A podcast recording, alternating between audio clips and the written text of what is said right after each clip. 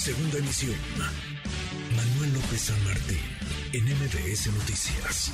Le agradezco estos minutos a Valeria Tapia, es prima de Ariadna Fernanda. Valeria, gracias por la confianza. Buenas tardes, ¿cómo estás? Hola, buenas tardes. Pues, Gracias. ¿Qué te puedo decir? Estamos. Eh, a ver, cuéntanos primero, vaya, el dolor que sienten ustedes como familia, no lo puedo imaginar. Un abrazo fuerte a ti, a todos tus, tus familiares, a, a tus primos, a tus tíos, a todos los familiares de, bueno, de esta chica que ahora se convierte en un referente por muchas, por muchas razones. Este caso, el de Ariadna Fernanda de Nuevo Simbra. Escuchamos las declaraciones del fiscal del estado de Morelos. Dice él que de acuerdo a la información que han recabado, habría muerto, Ariadna habría fallecido por intoxicación alcohólica, por broncoaspiración y que no encontraron huellas de violencia. ¿Qué dices, Valeria?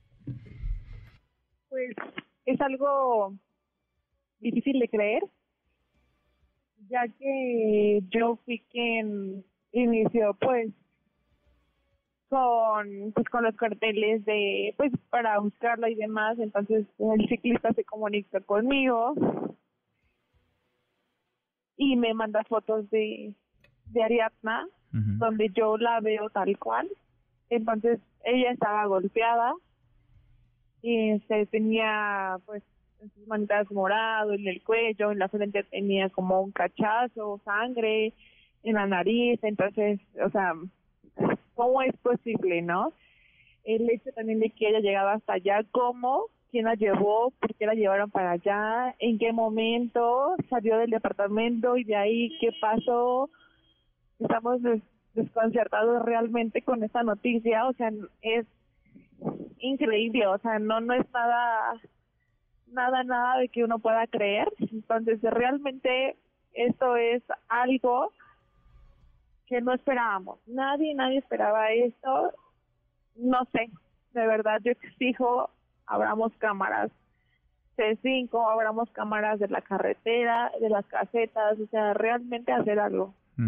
E, esas fotografías que dices te, te compartieron, donde se veía eh, Ariadna Fernanda lastimada, golpeada, eh, ¿son, de, ¿son de esa noche, la noche en la que desaparece? Eh, pues fueron las fotos que el ciclista tomó.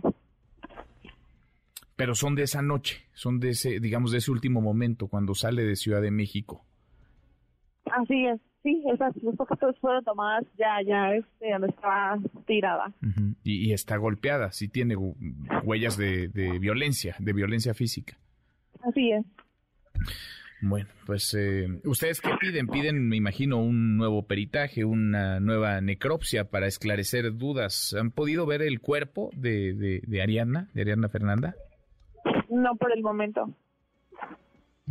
¿La Fiscalía del Estado de Morelos les ha buscado como familia o no? Todo lo que han hasta ahora conocido es a través de los medios de comunicación, de esta información que da el fiscal.